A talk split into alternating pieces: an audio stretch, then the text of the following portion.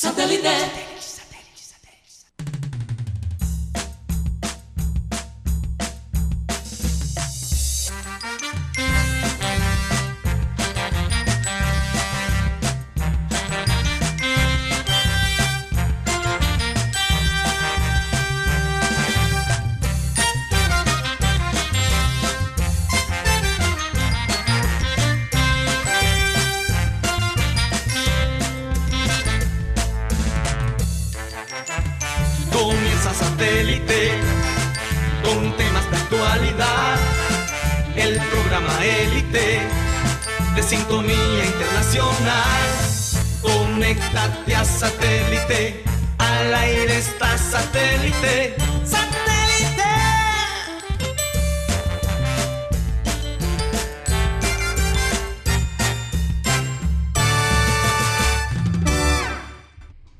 Señoras y señores, bienvenidos a Programa Satélite. Hoy finalmente estamos al aire, felices de estar con ustedes. Pedimos disculpas por el día de ayer, pero bueno, eh, ya no se puede hacer nada cuando la empresa que te provee el Internet eh, no mantiene sus equipos. y, fueron no fuimos los únicos que, perdió el Internet ayer. ¿ah? Fue tan descarado que nos tratando de echar la culpa cuando llamamos. sí, que eran nuestros computadores, que como dice alguien, eh, usa este bueno, nosotros todos los barranqueros lo usamos, que pitos, que flautas. nadie entendió exactamente qué era lo que pasaba. ¿Qué tal que Pascual? sí, exacto. Pero supuestamente eran nuestros computadores y tuvieron que cambiar su, su modem y tuvieron que cambiar una serie de cosas toda la mañana. Sí, pero estamos aquí, que es lo más importante, gracias a Dios. Eh, y bueno, vamos a darle, primero saludar a la gente de Ismael Fernández por ese pase que siempre nos dan. Eh, y de nuevo decirles que pedimos disculpas por el día de ayer. Eh, espero que se hayan divertido con todas las, digamos, diferentes momentos ¿no? del programa satélite. Bueno, vamos. Por lo menos fue Remember Time, entonces. Sí, fue Remember Time, entonces bueno. Gracias a Dios nosotros estábamos preparados con algo y pudimos hacerle frente a la cosa. Porque hay que prepararse, hay que tener plan A, B, C, D, en fin. En estos días hay que estar así. Bueno, vamos a darle la bienvenida a... Bueno, vamos a empezar con Mateo Gueidos. siempre me, siempre me cojo de fuera de, base cuando estoy diciendo aquí las cosas de las redes. Eh, bien, poquito bajo de energía. Y, y, por qué? Es culpa de Gutipedio, porque era su turno en traer la, la, gaseosa. La negra. Y bueno, ni siquiera tuve tiempo de hacerme un tinto. Hombre, yo creo que te hizo un favor. Si estoy un poco flow, ya saben que es culpa de Guti. Yo creo que te hizo un favor. No te quejes. Puede ser, puede ser. Me encanta la gaseosa, pero tanta gaseosa también, todo en exceso, ¿no? Necesito un punto de, de, cafeína antes de empezar el programa, entonces bueno. Bueno, eso es verdad. Benjamín Gutiérrez, ¿cómo, ¿cómo estás hoy? Muy bien, gracias a Dios, Karina, Mateo, a todos los oyentes que nos ven, nos ven a través de las redes, nos escuchan en radio, en TDT. Bueno, contento y bueno, palo porque boga y palo porque no. Esa es mi frase hoy. Eso nada más lo entiendes tú. sí, ya. Eh, siempre Gutipedio con ah. sus frases místicas. Sí, sí. No, después la la desarrollo. Ah, bueno, está bien. Bueno, vamos a saludar a nuestro amado Yeyito. ¿Cómo se encuentra Yeyito el día de hoy? Muchas gracias, tía Carrie. Saludos para ustedes, queridos compañeros de trabajo. Ayer me quedé con las ganas de hablar, pero aprovecho ahora y le doy la bienvenida a todos nuestros amigos sabelistas y satelitistas que siempre están en sintonía con nosotros. Bueno, tía Cari continúa con toda la información para hoy. Gracias, Yeyito. Ya no dice continua. El antes decía continua.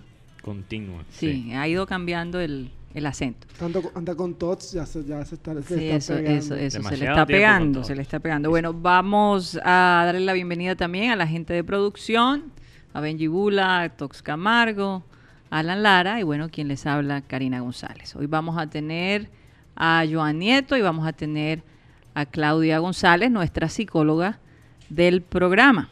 Temas muy interesantes, la verdad. Vamos a comenzar el programa con la frase acostumbrada. Y esta frase dice así. Lo importante de una familia no es vivir juntos, sino estar unidos. Porque a veces aunque tú vivas junto con una persona, Cada uno puede estar en su propio mundo y no ser para nada unidos. Yo he conocido familias donde hermanos no se hablan por años y viven en la misma casa. Y yo no lo podía creer. Eh, eh, no cabía en mi mente que dos hermanas, en este caso estas dos personas que conocían eran hermanas, llevaban más de un año sin hablarse y viviendo en la misma casa. No, y, padres que ni siquiera por ahí saben de la vida de sus hijos. Viven en la misma casa, comen en la misma mesa y ni siquiera saben qué está pasando por la cabeza de, los hijos. Exactamente. Entonces ahora en esta pandemia, que están viviendo juntos, se están aprendiendo a conocer, donde de repente hay charlas, como ya no puedes tener al amigo o a la amiga, entonces te toca hablar con el hijo, la hija o con la esposa, eh, o con la abuela o la tía que vive con ustedes, en fin, con las personas que les rodean, eh, a lo mejor se han sorprendido y han empezado a conocer estos personajes que, han estado allí por mucho tiempo, pero que, desconocían las cosas que les gustaba o, los problemas por lo que estaban pasando. Entonces, vamos a, ejercitar eso en la casa, eh, a buscar esa unidad, porque la familia que crece unida permanece unida para siempre. Eso, eso lo estoy convencida. No importa qué. Hay, hay casos en donde, por ejemplo, los padres mueren y los hermanos se dispersan porque el punto de encuentro eran los padres y no había una verdadera relación entre ellos. Eh, y, es ahí donde el papel del papá y la mamá es tan importante, enseñar a los hijos a que sean unidos con sus hermanos, para precisamente cuando ellos no estén, esa unidad permanezca. Así que ese es el consejo de hoy. Eh, y, ojalá les llegue a alguien que lo necesita en este momento. Y eso no significa que tienes que tampoco soportar o aguantar siempre las, necesidades de, de, un familiar. Sí, claro. O sea, las travesuras de un hermano, un padre, un hijo. Sí. O sea, es, e, el amor es sin condiciones. Sí. Pero también tienes que poner un límite. No puede ir al otro extremo que estás... O sea, perdonas demasiado.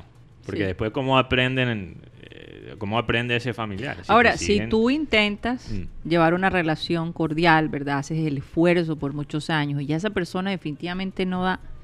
En la Biblia dice que uno no puede tirar perlas a los cerdos, ¿no? Esa es la realidad. Y suena un poco grotesco, pero llega un momento en que uno dice en la vida, ya hice todo lo posible por tener una relación con esta persona y que tu conciencia esté tranquila, pero esta persona decidió no cambiar y no poner de su parte.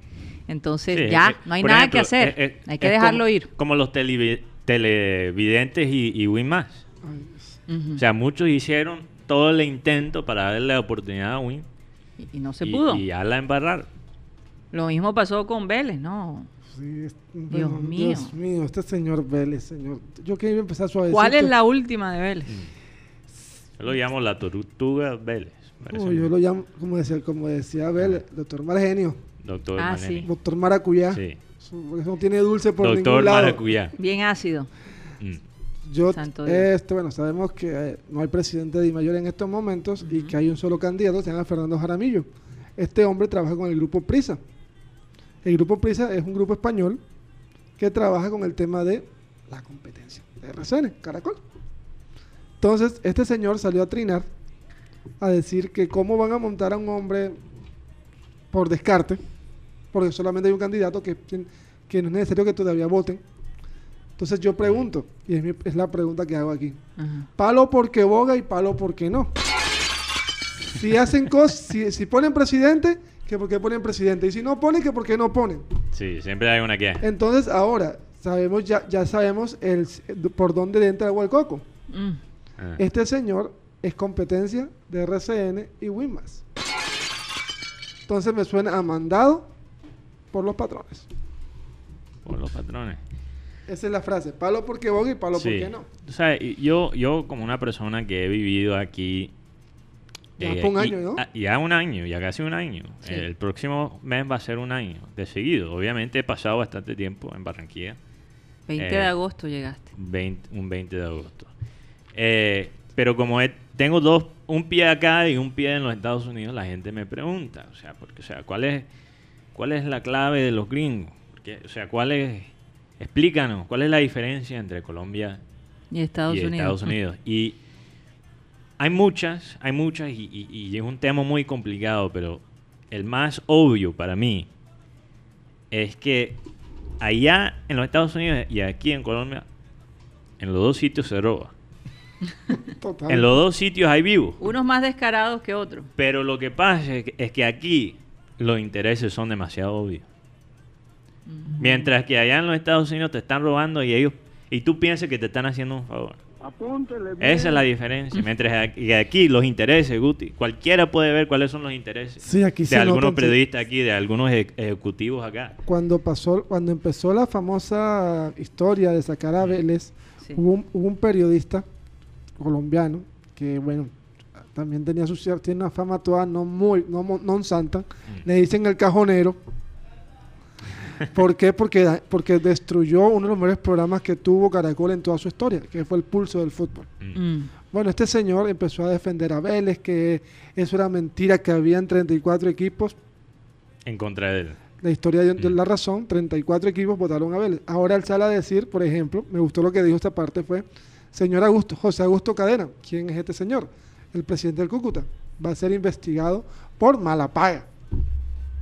Entonces uno se da cuenta que le tiran los trapitos a las personas que no les caen bien o a la competencia, Sí. pero a su gente la, la, la- la acurrucan, la defienden. Sí. Entonces no se ve bien porque, el- mira lo que uno se da cuenta aquí. Aquí estamos en una lucha de dos poderes. La parte gerencial, que es la parte dirigencial, perdón, y la parte periodista.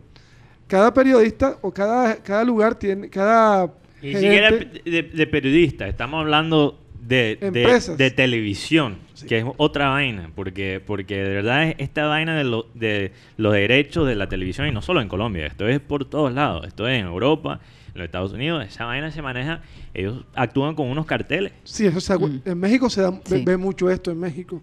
Por ejemplo, TV Az- Azteca tiene a la América de México.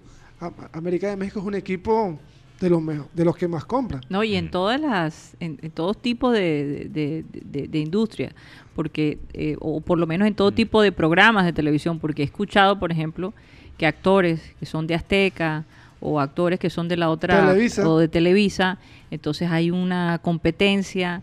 Eh, y si te sales de Azteca y te vas para Televisa, te hacen la vida imposible. Bueno, eso es una verdadera mafia. Se maneja, se, se manejan con una mafia. Mm. Pasa maneja. mucho aquí también. Si Sí. te vas de RCN para Caracol, te hacen, te hacen bullying. Excomunicado, Sí, ¿verdad? sí. Como- Excomulgado. Es comulgado. Eh, eh, Excomulgado. Es- Es como el tema que tú hablabas del ¿Cómo se dice en español? Excomulgado. Es comulgado, cuando, cuando te sacan básicamente Eh, de la sí. religión. Cuando te sacan, cuando el Papa te... Pero es que es también... que- tú- sí. ellos usan esa misma palabra en la mafia.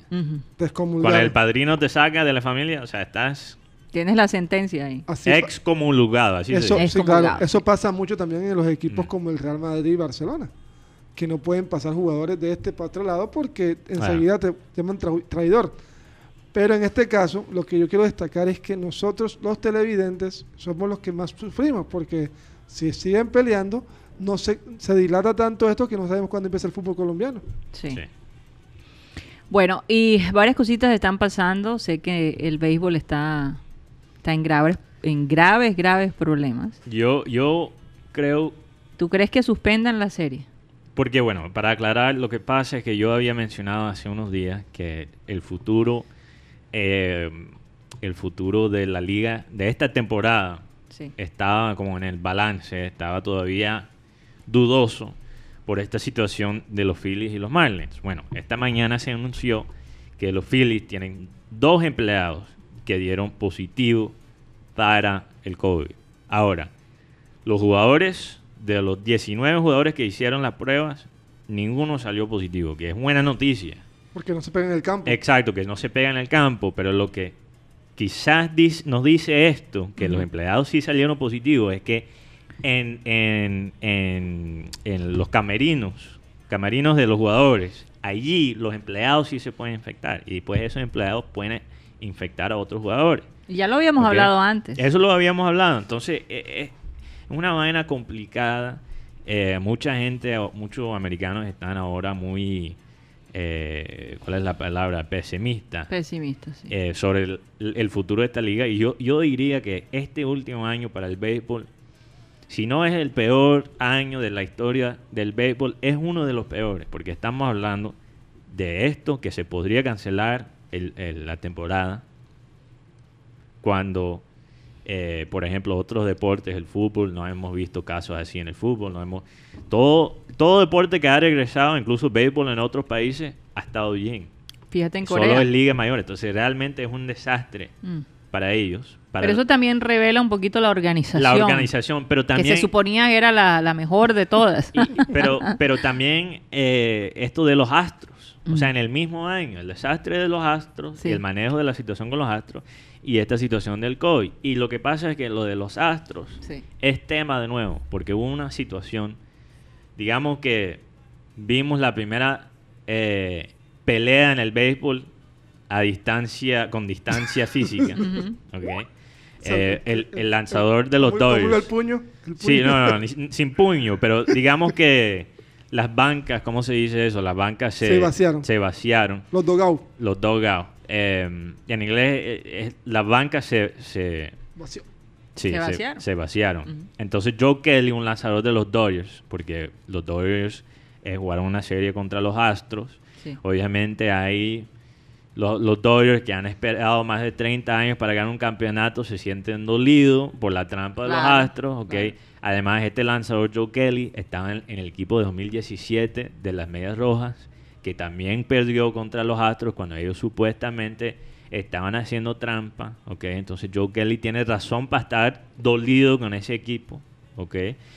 Él, eh, él saca a, a Carlos Correa de los Astros y le dice básicamente una vulgaridad a Carlos Correa en inglés. Carlos Correa se empieza a acercar a Joe Kelly para enfrentarlo y Joe Kelly hace como una cara como básicamente burlándose de Carlos Correa como si estuviera llorando, básicamente. Entonces le estaba llamando básicamente un Llorón. un, un llorón. Y salen los jugadores de los dos equipos y casi se arma una pelea a distancia física. O sea, se gritaron, se dijeron de todo. Sí, pero nadie, nadie se... No, Se tocaba. No hubo en- en- en- enfrento... eh, Enfrentamiento en- físico. Exacto, enfrentamiento físico. Me imagino que todo el mundo tenía ahí atrás Claro. eh, lo del COVID. Y sancionaron a Joe Kelly ocho partidos. Digamos que en una temporada regular, Ocho en, partidos. en- en tiempos normales, ocho partidos tampoco es una sanción tan grave. Pero si estamos hablando de una temporada de 60 partidos como es este, ocho partidos sería como 20 y algo partidos en una temporada, o sea, proporcionalmente. Más, del Sí. uno- más, Sí. más del 1% de la temporada. Entonces estamos diciendo, estamos hablando que un lanzador, por decirle una vulgaridad a los Astros, Lo sancionan ocho partidos. lo sanciona ocho partidos y ninguno de los jugadores de los Astros han sido sancionados. Entonces eso es lo que la gente se está preguntando. ¿Cuál es la vaina de, de la liga, de las ligas mayores, proteger Hay los algo allí con los astros. Sí, hay algo Entonces- allí con los astros. No sé. Entonces la gente se pregunta, ¿por qué no están castigando a los jugadores de los Astros? Y lo más probable, esto lo he hablado con varias personas, eh, lo más probable es que lo, le hicieron como, como hicieron con el FIFA Gay, con Bedoya, cuando, como hacen con la mafia, Mm. cuando tú básicamente eres honesto con los americanos, ellos muchas veces te, te te- te protegen de los castigos. Entonces yo creo que la liga le dijo a los jugadores, no te vamos a castigar a ustedes, pero nos tienen que contar todo. Entonces ese es el trato que yo creo que tienen con los astros Esta es tu para teoría. mi teoría para sacarle toda la información a los jugadores de, de cómo hicieron trampa a los astros. Pero eso ha causado, causado eh, Pero eh, mientras, pero ¿a qué costo? ¿A qué costo? Porque ha causado eh, frustración Claro. con los otros equipos, los otros jugadores. Claro que sí. Entonces yo no los culpo a ellos para insultar y quizás hasta pegarle, porque tú sabes que eso en el béisbol, cuando hay una molestia ahí, No, tú y, le pegas al aparentemente, bateador. aparentemente tienen que salir todos a pelear. Pero yo, yo tengo entendido que eh, Joe Kelly le lanzó la pelota muy cercana a la cabeza a, a Correa. Sí, pero eso no fue a propósito. No, no, no fue perfecto, pero lo que yo te digo, Porque ah, tú viste el partido. Yo- yo estadísticamente hablando, es más del 10% de la temporada que se está perdiendo este Kelly. Claro. Porque son... Ca- casi el 10%. No, más del 10%. Porque 60 partidos, Sí, sí, más De del Más del 10. 10, sí, sí. más el del 10. 10% está perdiéndose Joe Kelly. En cambio, no vimos ninguna ninguna sanción ni para Berman ni para Correa. Que Correa también es el que se enfrentó con Joe Kelly, porque Joe Kelly es, la gente sabe que él tiene un lanzamiento un poco loco. O sea, él, eh, se notó que él no estaba tratando de pegarle a Correa, pero Correa se como empezó a insultarlo. Entonces, cuando él no queda a Correa, lo Claro. saca. Lo entonces poncha, él lo lo poncha. poncha, lo poncha. Es que los astros están prevenidos. Están, bueno. Claro que están prevenidos. Todo el Están mundo va a querer pegarle. Sí, pero, pero me, me parece ridículo también la sanción a Joe Kelly. Me parece Oye, realmente y ridículo. hablando eh, esto que me estabas contando de, de la liga de, de, de- de básquetbol, De la NBA. de la NBA, Sí, que no van a hacer las pruebas de marihuana sí. porque se presume que algunos han tenido que consumirla para relajarse. Eso es lo que Sí, tú estás sí. tratando de decir. Bueno, eso es algo sí complicado. La liga anunció que, en efecto, como tú dices, Carita, no le van a hacer pruebas de drogas a los jugadores mientras que estén en la burbuja de Disney, ¿ok? Se nota que ellos han tratado de meterle, por ejemplo, a los jugadores algunos eh, incentivos Mm. para no quejarse de la, de la burbuja. Por ejemplo, ellos pueden jugar golf cuando no están practicando. Incluso se han ar- armado ya torneos de ping pong, de golf. o sea, lo- le están tratando de dar... a- Entretenerlos. Entretener a estos jugadores. Sobre todo mentalmente porque es un impacto Sí, grande entonces, jugar un- sin público y Un exjugador dijo, yo entiendo esto porque estos manes están básicamente sin la familia. sí. Ok. Entonces mejor que, que básicamente que se metan una, una- un Baretan Time. Ajá, Mejor que se meten un tabaco Ah. y se relajan que, que andan por ahí haciendo una- Maldades. maldades. Pero bu- bueno, mucho- pero y- ¿qué y- tal y- que ese relajo y o, es algo o conocido. relajarse lo lleve a Sí. hacer otra cosa No más sé. fuerte? No, no, no, no, tampoco. Mm. Eso te, eso Sí. te- yo creo que ellos más bien, porque ya es conocido que muchos eh, jugadores de baloncesto, ellos fuman marihuana. Mm. Y sea, es un tema muy importante porque para ellos, primeramente, porque como el Baja desgaste la ansiedad, físico, baja la ansiedad, además. pero el desgaste físico ayuda con los dolores musculares. Musculares. También en el fútbol americano. Sí. También, Muchos también en el fútbol normal. en el fútbol, bueno, no sé Claro. tanto del fútbol. Ta- Me, no, me- o sea, los hay. Me imagino que hay. Los hay, los hay. Es más, había, aquí había una persona que se re- re- reinventó. Ajá. Él se llamaba Wil- se llama Wilder Medina. ya Benji lo conoce. Era un hombre que Oh, fue- fue salió por salió por doping. Te- pero tú le, ve- tú le veías la cara y la verdad decías, no, ahí hay, ahí hay algo. Ah, pero ya se fue al extremo porque Sí, el hombre, el hombre, pero ya el hombre, por ahí estuve viendo una foto donde el hombre está, está sal- Pero ya se salió le de en la cara. Eso no, eso, eh, Sí, se eso estaba no habla metiendo, bien, eso se no estaba habla bien. metiendo otra vaina que, que no sea marihuana. Bueno, entonces, lo que te iba a decir también, el tema Incluso de- hay gente que, que tiene cara de marihuanero y no son. y no son, hay gente sí. que tiene cara de, de médico y no son. Entonces ya. Bueno, eso es otro Sí, Te, te iba a hacer una, te iba a hacer una pre- te iba a hacer una pregunta sobre béisbol. Ayer estuve viendo un poquito el partido de Donovan. Sí, Donovan Solano. Tiene siete impulsadas. El que, Y más tiene, el que más tiene tiene 11. Y Donovan está en los Dodgers. No, No, no, está en los gigantes. Ah, en los gigantes, Está en los perdón. Gigantes. Está en California, pero... Yo me gigantes. confundí, creo que el otro día yo dije que era catcher. Yo me confundí con su hermano porque él es hermano de Donovan. De Ajá. Jonathan. Jonathan, perdón, Jo- Donovan, imagínate, combiné ahí los nombres. Jonathan Solano, que jugó, si no estoy mal, el último equipo donde jugó él eran los Rojos de Cincinnati, Ajá. si no o estoy los mal. Marlins, ¿no? Creo que eran los Rojos de Cincinnati, si no estoy mal. ¿Quién Eh, fue que jugó en los Yankees? De, de ellos dos hubo uno que jugó en los Yankees. Donovan jugó en los Yankees. Sí, metió ¿ok? un go- y metió Pero él bajó a las ligas menores y de pronto ha empezado esta temporada caliente. Y también los gigantes en general han empezado bien. Un equipo que la gente ni siquiera le daba un centavo a- a- para los gigantes. Pero para terminar esto del baloncesto. Qué lástima que, que Mm. Tony no le da a los gigantes. Sí, él es de los A's. Él, eh, eh, ajá. De Oakland, ¿no? De Oakland. De Oakland, sí. sí. Pero tú sabes que a mí me gusta más Oakland. Me gusta la historia de Billy Bean. Sí, sí, claro. Tú viste la película Moneyball. Eh, ¿Tú sabes Eh, cuál sí, es ese? sí, Con sí, Brad claro. Pitt. Con Brad donde Pitt, él, sí. él hace papel de Billy Bean. Eso ha cambiado los deportes, no solo el béisbol. El Moneyball ha cambiado el fútbol. El Liverpool ha usado un estilo de Moneyball, pero para el fútbol. También ha cambiado el baloncesto. Oye, Entonces, ahora que mencionas Hollywood de alguna manera, eh, la serie Friends Sí. ya comenzó, creo que ya comenzaron a filmarlo De nuevo, va a de regresar. nuevo, pero va a ser un poquito diferente. Mm. Eh, sin embargo, eh, los miembros de, de- de lo- de los personajes de esta serie, los actores, en sus redes sociales han empezado a decir, prepárense Sí. que esto viene pronto. La Jennifer Aniston. eh, Es, eh, Sí. ¿cómo es que se llama? Eh, los otros actores, Matthew. Matthew Perry. Pero tú sabes, Pero a- aquí, ¿esa serie se llama Friends o se llama Amigo? Friends. Friends, sí, sí, Friends. todo el mundo, Pero todo el mundo lo conoce. Lo que me ha impresionado es que esa, esa serie, y parte de la razón que está regresando, es que que la gente eh, lo pidió a gritos. la gente lo pidió a grito, pero también la gente eh, lo ha consumido de una manera por Netflix. Sí. O sea, se ha vuelto... Y por el ca- había un canal que creo era Mm. TVT, el canal que eh, Sí.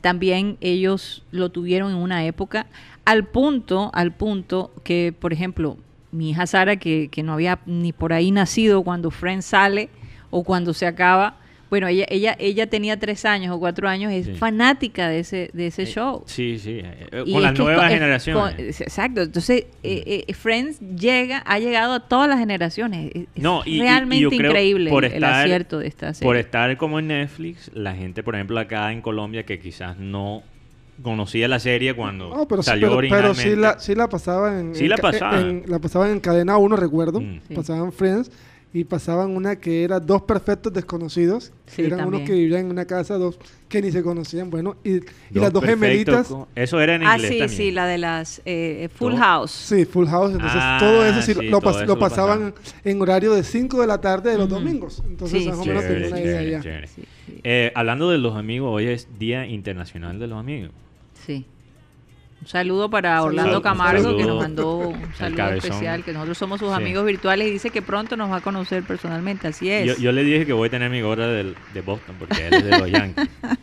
él dice que, que va a ignorar ese efecto mío, que todavía me, me considera un amigo. Claro, es que acuérdate Sí. que po- uno puede tener diferencias y todavía ser amigo con una persona.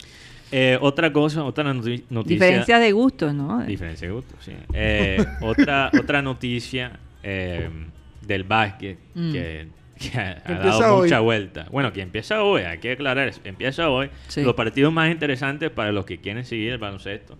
es esta noche, Clippers, Lakers, los dos equipos de Los Ángeles. Los dos favoritos del, del lado oeste Ok. para el título. Mañana es los Celtics de Boston contra los Bucks de Milwaukee, Sí. que son los dos favoritos del este Ajá. para ganar el título. Entonces tenemos en los primeros dos días dos partidas Sí. que nos pueden dar una idea Bueno, y tú sabes que quiero ver cómo están de, de físico esta de gente. físico. Además, una cosa, Porque eh, lo que se corre y De lo que Tino, se ¿cómo- brinca. ¿Cómo están de Tino también? pero también tienen que, que recordar que lo- los partidos de básquet siempre se juegan en la noche y Mm. ahora lo van a jugar En el día. en el día. Entonces, para ellos que han jugado desde niños, han jugado en la, en la tarde o en la noche, debe ser bastante extraño eh, jugar un, un- un partido profesional de básquet temprano. Te Eso, afecta al cuerpo. Te voy a ¿A qué decir, hora? Mm.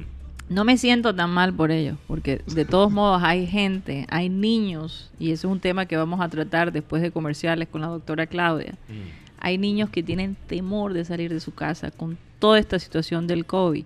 Y vamos a hablar Sí. eh, de ese tema porque es muy importante ahora que ya de nuevo la economía se está despertando, que ya finalmente, literalmente el comercio aquí en Barranquilla ya está abierto Sí. al público, excepto para los niños menores de, 10 de 18 años. Que esta es la parte que vamos a tratar porque eh, eh, eh, solo tienen salida de 3 a 5 de la tarde de acuerdo a lo que vi que publicó, que publicó la, la alcaldía. Bueno, hablando... Pero no les dejan salir Mm. con sus padres a los centros comerciales, no tienen permiso. Entonces, me parece, eso es algo que vamos a hablar con la doctora Claudia, porque honestamente les digo, me parece un poco injusto. Injusto porque mayores de 18 años pueden ir a los centros comerciales, pueden tener un poquito de más actividad social, pero los menores de 18 tienen que quedarse en casa. Y eso es un poquito difícil. an- antes de ir a comerciales, la, la última noticia de básquet que quería poquito no, mencionar. bastante difícil. Sí. La última noticia de básquet que quería mencionar, que ha dado bastante vuelta en la prensa y en las redes, es esta historia de Lou Williams. No sé si escuchaste eso, Guti Karina. Lou Williams es un jugador para los Clippers que van a jugar esta noche a las 8 contra los Lakers, el clásico de Los Ángeles. Sí. Eh, un veterano que ha jugado muchos años. Ellos le dieron un permiso especial de salir de, la burbuja para ir al sepelio de un, fam- de un familiar que murió. Sí. ¿ok? Entonces, él fue al sepelio y cuando estaba de regreso del sepelio, él para en Atlanta, porque él es de Atlanta, ¿ok? En el estado de Georgia. Y él para allí, hay un... eh, club erótico, de baile erótico muy famoso, Dios ok, mío. que se llama Magic City, o sea, Ciudad de la Magia. ok, Y él para ahí, y un rapero que es amigo de él, publica una foto de él con su máscara, que bueno que por lo menos tenía la máscara, en este club. Pero no, no piensen que él fue por el club de, de- de- Eh, de y- las mujeres. Pero, pero, espera, entonces el rapero dice, No. no. no, es que yo estaba extrañando a mi amigo. Este, esta foto fue del año pasado, pero ¿quién le va a creer eso cuando el hombre tenía su máscara? ¿Verdad? Entonces él, el rapero... no, eh, su- supuestamente Sí. nada más fue a comer alitas. de Entonces pollo. él dice, él dice... Como yo- dicen los que van a Hooters, a, a yo- ese él- restaurante en Estados Unidos. Entonces él sale, él sale a decir, los que me conocen saben que la- mis alitas favoritas estaban ahí, están ahí. Hmm. Y hasta en ese club tienen unas alitas que son nombrados por él. O sea, en honor a él. Entonces se Dios nota que mío, él es, es bastante- cliente preferido. Sí. Entonces VIP, imagínate, como e- eso dice. sería como ir a- aquí en Barranquilla al siglo XXI porque te gustan los cócteles, ¿verdad, Guti? Eso sería... No, lo- O las butifarras, o las butifarras. Bueno, vamos a un corte comercial. Después habla- después- después hay respuesta. Vamos a un corte comercial y ya regresamos.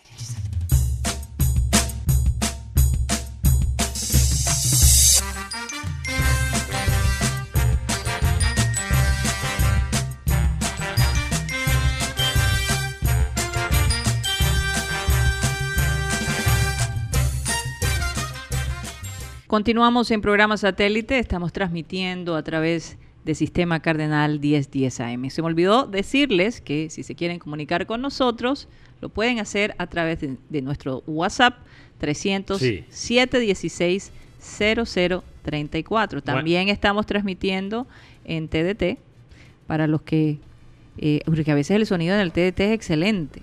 Sí, me encanta Me el encanta sonido. el sonido, bastante nítido. Eh, Bueno. bueno. tenemos un problema hoy con el WhatsApp, pero si mandas mensajes hoy, lo leo mañana. Ok. Ok, Vamos a hacer eso. Por cierto, Alvarito Orozco nos mandó un mensaje para el día de la celebración de Abel González. Desafortunadamente tuvimos tantos mensajes que ese mensaje quedó como en el eh, aire. eh, en el aire, pero pero lo tengo, Alvarito, no te desesperes. El día de mañana lo vamos a pasar. Fue muy lindo y no quiero eh, pasar por alto el, el hecho de que él tomó el trabajo de, de enviar, de enviarlo, ¿no? Alvarito era uno de los videntes padrinos Sí. de, de este programa por, mu- por muchos años. Lo sigue siendo, aunque no lo nombramos todos los días, pero lo sigue siendo.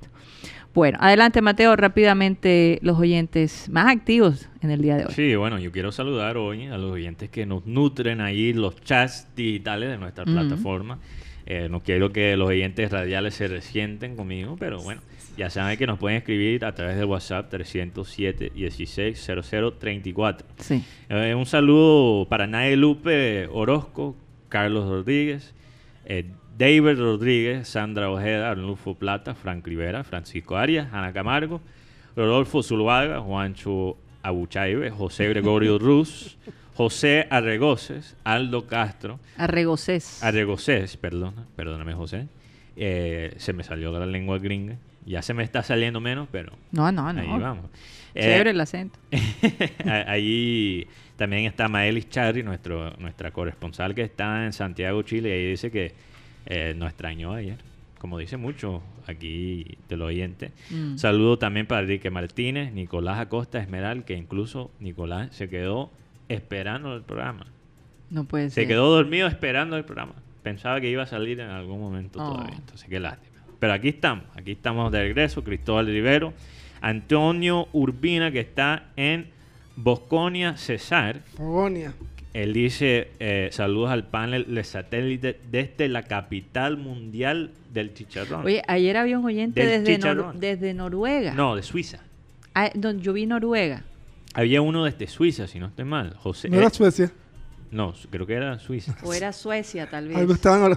Bueno, de Europa. De Qué Europa, lástima, De por allá. de por Nórdico, allá. nor- eh, Mateo. Uno de esos, uno de esos. Jo- eso es José eh, Arregocés, si no estoy Ah, mal. Mateo. Saludo para él. Sí. Fogonia. Se le dice a Bosconia Fogonia. Fogonia, Fogonia. porque es muy caliente. Demasiado caliente. Tanto Bueno, pero capital mundial del chicharrón es lo que dice Antonio. Voy a tener que, que visitar. Una razón por más, ahí. Mateo, una razón También un saludo para Luis Felipe Caballero Salazar. Eh, Iri González, que dice que me, ve- que me ve delgado. Gracias, Iri. Es verdad. Eh, y Freddy Calzo, que, que está en Acarigua. un abrazo. para Saludos. Un abrazo Un especial abrazo para todos, la, la verdad. Bueno, eh, Tenemos a Joan con nosotros. ¿Joan está con nosotros? Muy buenas tardes para todos, ¿cómo se encuentran? Uy, Bien, buenísimo, wow, Joan. Joan, qué fuerza. Está- estás con las pilas puestas hoy. acostado en el colchón. que con todo esto que estamos viviendo, lo mejor es vivir los días de manera positiva. Estamos, de pero acuerdo. 100% de acuerdo. Hoy vi que pusiste algo en Facebook que me llamó muchísimo la atención. Y es que hoy eh, finalmente se lanzó un cohete que va cami- camino a Martes. Se llama Martes 2020 con el robot Perseverance. Pero que se traduciría a perseverancia. ¿cómo? Sí, exacto, perseverancia. Exacto. Y es eh, básicamente este, este, este proyecto es muy importante porque se va a es- eh, eh, la misión específica es tratar de encontrar vida En Marte. en, en Marte. Entonces, eh, eso va a tomar tiempo, pero me llamó la atención que había un programa especial donde alguna gente podía inscribirse. Y, y cuéntanos un poquito para que, no, no, no lo quiero contar yo, pero tú que lo viviste, ¿cómo llegaste a, a- a ese punto? ¿Cómo te inscribiste? ¿Qué, qué fue lo que pasó? Correcto, Karina. Bueno, antes que nada, un saludo para todos los, los radioescuchas, a todos los que están pendientes en las redes sociales, un saludo cordial para ellos. Y nada, contarles que la NASA, eh, a través del el JPL, que es el, eh, una división de ellos de, de lanzamiento de cohetes para las misiones, este, en mayo del año pasado abrió una convocatoria en la página oficial de, de la misión, la misión Perseverance, en la que po- usted podía eh, inscribirse, simplemente era eh, proporcionar un correo electrónico, código postal y el nombre completo de uno, para que su nombre fuese grabado en unos microchips que en este momento están atornillados al cuerpo del rover Perseverance, para que su nombre viaje a Marte con el rover. Mm. Y Wow. te mandaron aparentemente una, como un tiquete, como un tiquete de, de cine, no sé, como eh, parece. Efectivamente, eh, como que- inmediatamente uno se inscribía exitosamente, Ujú. eh, la misión eh, les pedía a uno una especie de pasabordo que le garantizaba su espacio en uno de los tres microchips del tamaño, del tamaño de una uña que lleva el rover Perseverance en, su cuerpo.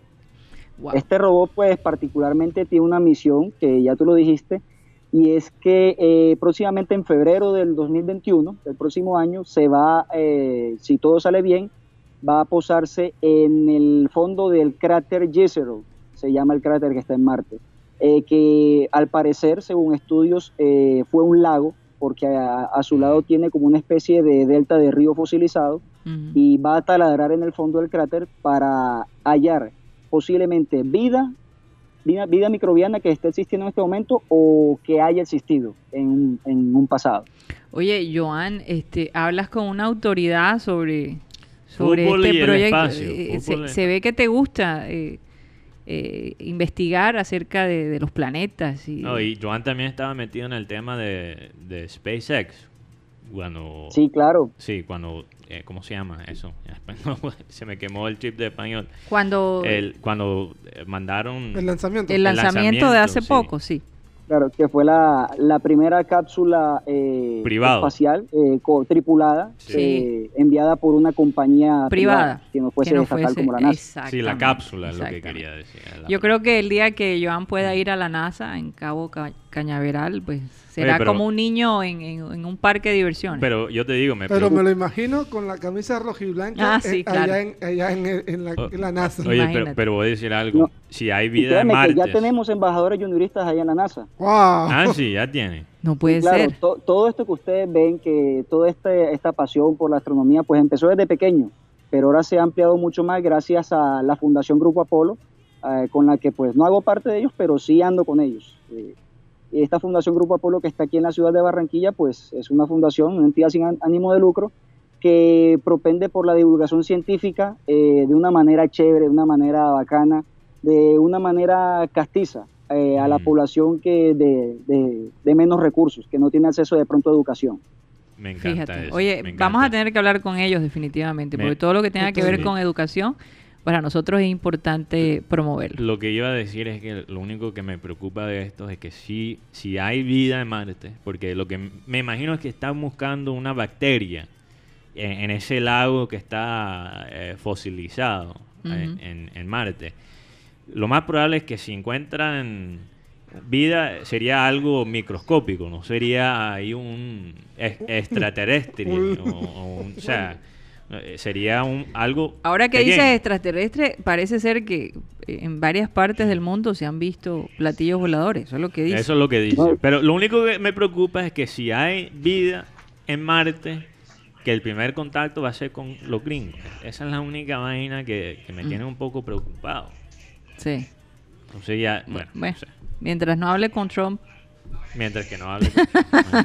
y, estamos en el peor momento para contacto. lo piensen, ese contacto se va a dar.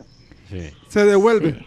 Definitivamente va a haber vida en otros planetas. De eso no me cabe la menor duda. Sí, digamos que las, las estadísticas muestran que lo más seguro es que hay, una, hay un planeta por ahí lejos, lejísimo, lejísimo, que, que tiene algún tipo de vida. Es que siempre uno, si, si te vas por la lógica, pensar que todo este ese universo maravilloso nada más es para nosotros, es un poquito egoísta de nuestra parte. Pero también muestra qué tan increíble es esta tierra, porque es una de las pocas tierras. Sí. Porque solo tener eh, la, la atmósfera para tener la vida no garantiza que tengas vida, porque hay otros planetas que han encontrado que podrían tener vida, pero no se sabe si tienen vida. Así es. Pero, pero pasó, o sea, eh, la vida en sí, yo siempre digo, es un milagro. Es un milagro, no hay duda de eso. Bueno, Joan, no te vayas, le quiero dar pase a, a, Claudia, nuestra psicóloga. Eh, ¿Ya la tenemos allí? Sí, por aquí estoy. ¿Cómo estás, Claudia? Muy bien, Karina, Mateo, Joan, eh, Guti. Muy bien, estaba precisamente hace poquito escuchando al presidente ex presidente Barack Obama. El presidente para muchos todavía. Quisiéramos que fuera. sí, ojalá, de verdad. Despedir a, John Lewis en, su mm. en su funeral y tuvo un discurso muy, muy bien llevado, la ah. verdad, muy bien llevado y que y lo extrañábamos, ver, verlo en la pantalla eh, haciendo un discurso, la verdad que sí. Eh, él le agradeció mucho a John Lewis, que fue un activista eh, que murió hace poco, precisamente compañero de luchas de Martin Luther King y todo esto. Eh, le agradeció porque él fue presidente, él dice que él llegó a la presidencia gracias también a, al trabajo, de, John Claro que sí. Defensor de los derechos humanos. Estamos hablando que John Lewis es un afrodescendiente que fue de las calles en protesta a estar como senador en el capital, en Washington. Que es una historia bellísima. Tan. Y los libros que escribió. Tan lindo, sí. Cualquier cantidad. Hay que destacarlo. Sí. Así es. Sí, señor. Se, fue un ser maravilloso, la verdad. Sí. Estamos viendo eso como, como un hecho histórico realmente, porque él, eh, según Obama, él decía que John Lewis veía en las personas que todos tenemos ese potencial para perseverar mm. y para lograr lo que nos propongamos, ¿no? Y así como él pudo lograr también que muchos derechos para los eh, afrodescendientes se, se, dieran aquí en este país, ¿no? Sí. En Estados Unidos. Sí. Y, y, fíjate qué bueno que de todos modos él muere él tenía más de 90 años, ¿no? No, eh, tenía 80 años. ah, tenía 80 años. él muere de un, de un paro cardíaco, si no estoy mal. No, él tenía cáncer en el ah, páncreas. Oh, no puede ser. Cáncer en el páncreas, sí. Yo pensé, no sé por qué pensé que era un paro cardíaco, pero cáncer en el páncreas. Fíjate, fíjate que su esposa había muerto hacía 8 años. O sea mm. que ya le estaba, ya le estaba solito. Y tuvo un solo hijo. Tenía una familia pequeña. Una familia pequeña, porque imagínate, una familia entregada al servicio de la comunidad no, es fácil tener una, familia tan numerosa. Y con todo eso, porque el cáncer del, del, del páncreas, sí. páncreas es, o sea, eso básicamente tu, tu porcentaje de, de, vida es muy mínima. Es muy mínima. Y estaba trabajando, de lo que yo sepa, hasta el último, hasta el último momento. Sí. Hasta el último hasta El último momento. Increíble. Sí, señor. que me encanta interrumpirlo a él. Eh, Claudia, eh, este tema de, de los niños eh, me ha llamado mucho la atención porque yo honestamente te digo, a Colombia le ha faltado un programa eh, mucho más agresivo eh, en cuanto a cómo manejar las cosas con los niños. Hay estadísticas que muestran que los niños tienen un temor terrible de salir de sus casas. Cuentan la historia de un niño que, que cada vez que, eh, la mamá le decía vamos a salir aunque sea a respirar aire puro, él primero miraba que no había nadie alrededor, porque le daba terror interactuar con otras personas. Y niños como él, y muchos niños como él están viviendo esto, esa inseguridad, ellos sienten que el mundo se volvió peligroso para ellos, ¿verdad? Y para los seres que aman. Entonces, el hecho de que aquí, por ejemplo, en la ciudad de Barranquilla, o por lo menos en general en Colombia, los menores de 18 años no pueden ir a ningún tipo de comercio, o sea, no pueden ir a ningún centro comercial. Solo pueden salir de 3, de, 3 a 5 de la tarde. Pueden ir al parque, dar una vuelta, montar bicicleta, tal vez montar eh, patineta, que hacen algunos, y eso es todo lo que hacen. Entonces yo digo, cuando un padre, por ejemplo, va al, centro comercial, todo, nosotros los adultos tenemos acceso a ir al centro comercial, tenemos acceso a ir al supermercado, por lo menos hay algo de eh, aspecto social, ¿verdad? Pero los niños no, no pueden reunirse con otros niños y estar cerca. Entonces, ¿de qué manera se pudiera manejar, eh, buscando siempre, claro, la protección de ellos? Pero de qué manera, eh, ¿Tú crees que está bien que los niños ni siquiera pueden ir con sus padres a los centros comerciales? Eh, es increíble porque eh, no solamente son los niños, estamos hablando de también los adolescentes. O sea, es un grupo bastante amplio, ¿no? Y el hecho de niños que y adolescentes, niños y adolescentes que no, por ejemplo, no tengan la oportunidad de, de hacer alguna actividad deportiva, que solamente tengan ese corto espacio de dos horas y parece ser que tampoco pueden eh, hacer mucho en el parque, solamente caminar. Y, este inclusive, inclusive Claudia, eh, la liga de tenis quería que dejaran a los niños entrar en, la nueva, se, va a abrir pronto, pero solamente de 18 para adelante. Menores de 18 años no pueden ir a jugar tenis.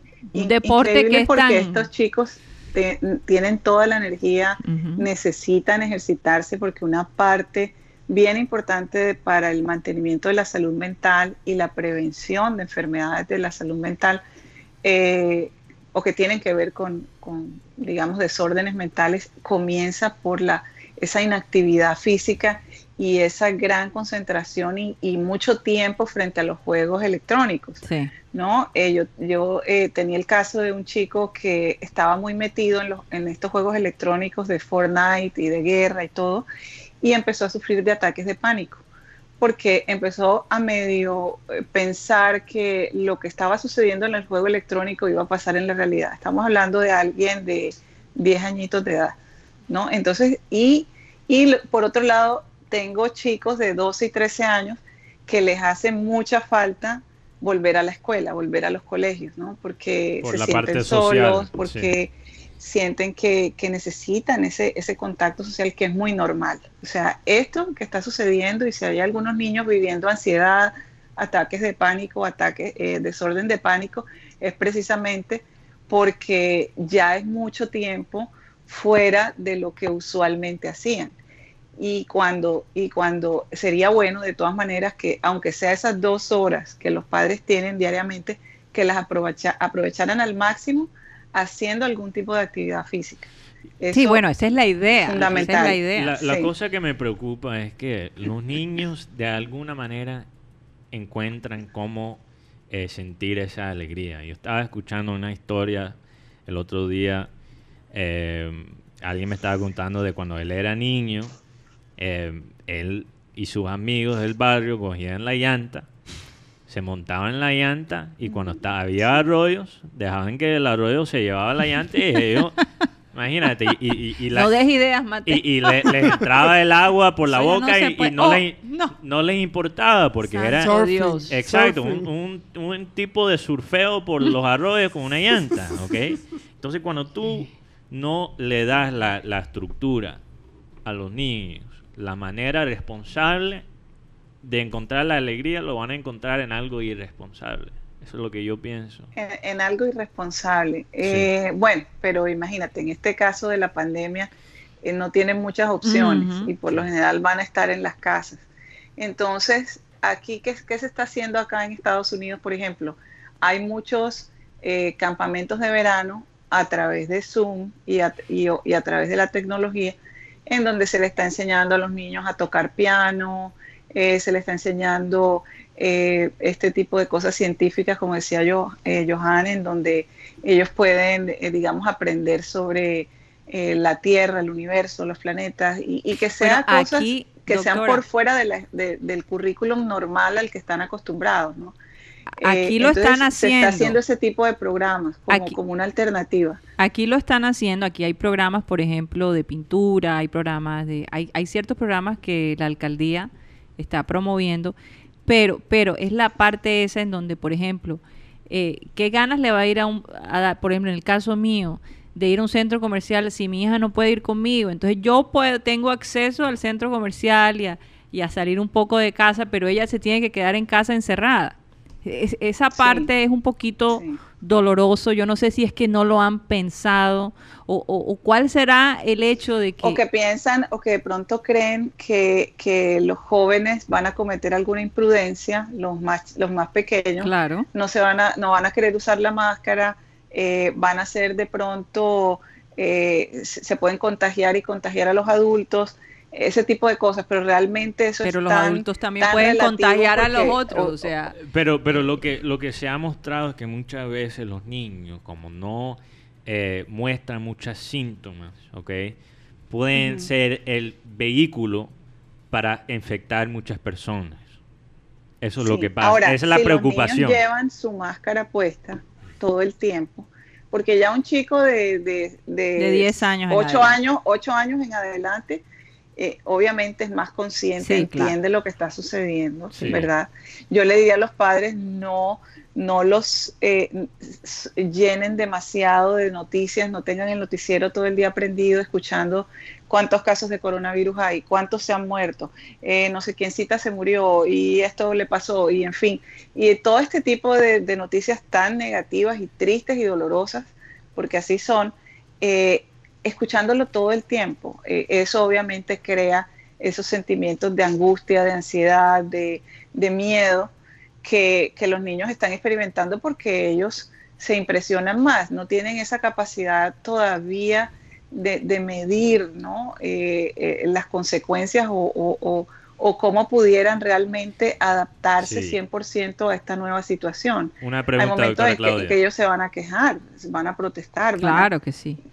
Claro que sí. Bueno, muy interesante porque eh, eso es algo que yo quiero eh, tocar en la parte digital ahora que creo que se nos está acabando el tiempo en Cardenal. Sí. Pero eh, la adicción al desespero, básicamente. Hay, una palabra en inglés que están usando que es el doom surfing. O sea, navegando por el internet buscando el, desespero o, el, miedo. ¿Ok? Mm. Eh, que, es un fenómeno psicológico muy interesante y que no lo entiendo, quiero que, me, lo, me, lo expliques un poco, pero eh, la pregunta que yo te quiero hacer rápidamente es, ¿qué podría causar un trauma más grande a un niño? No tener la parte social del colegio y hacer el colegio desde casa o ir al colegio y sentir que están básicamente en una cárcel, porque eh, si, si, hay colegio preses, preses, Presencial. Presencial, presencial. Van a tener que sentarse en, una, en un escritorio aparte de sus amigos, no van a poder jugar en el, recreo, no van a poder abrazar a los amigos, amigas, no van a poder comer juntos. Entonces, ¿cuál, ¿cuál le puede causar a un niño más trauma? Sí, lo que pasa es que cuando tienes la, la opción presencial, en primera ya es un cambio. Mm han estado mucho tiempo encerrados, eh, han estado mucho tiempo frente al computador y el solo hecho de ver al profesor dando la explicación en vivo y de poder siquiera, por ejemplo, eh, mover la mano, eh, saludar, ese intercambio de miradas, es algo, es, algo, es un poquito de interacción social. Yo diría que, que es, para mí es más negativo quedarse mucho tiempo encerrado. Ok, interesante. Sí. Interesante. Entonces, ¿qué pudiéramos ya para terminar esperar de esta, de esta juventud después de todo esto? Claro, después de todo esto viene otro periodo de adaptación. Eh, otro periodo de adaptación eh, de no sabemos si viene una vacuna, si ya si tenemos que seguir usando las máscaras, los protocolos de bioseguridad, todo este tipo de cosas. Entonces, de, a medida que vayan sucediendo las cosas, esto hay que vivirlo día a día, mm. no podemos adelantarnos al futuro. Y muy seguramente los jóvenes son, tan fáciles de adaptar, de adaptarse, que muy seguramente podrán encajar de nuevo. Y, sin embargo, habrán algunos que habrán quedado un poquito más, más ansiosos, más marcados ¿no? por este, este aislamiento y a quienes habrá que ayudarlos también psicológicamente. Bueno, Claudia, no te vayas, por favor, queremos continuar contigo. Hay un par de preguntas y yo sé que Benjamín también tiene. Pero, ¿dónde nos pueden seguir en la parte digital? Seguimos en, bueno, nos pueden encontrar en todas las redes en, en www.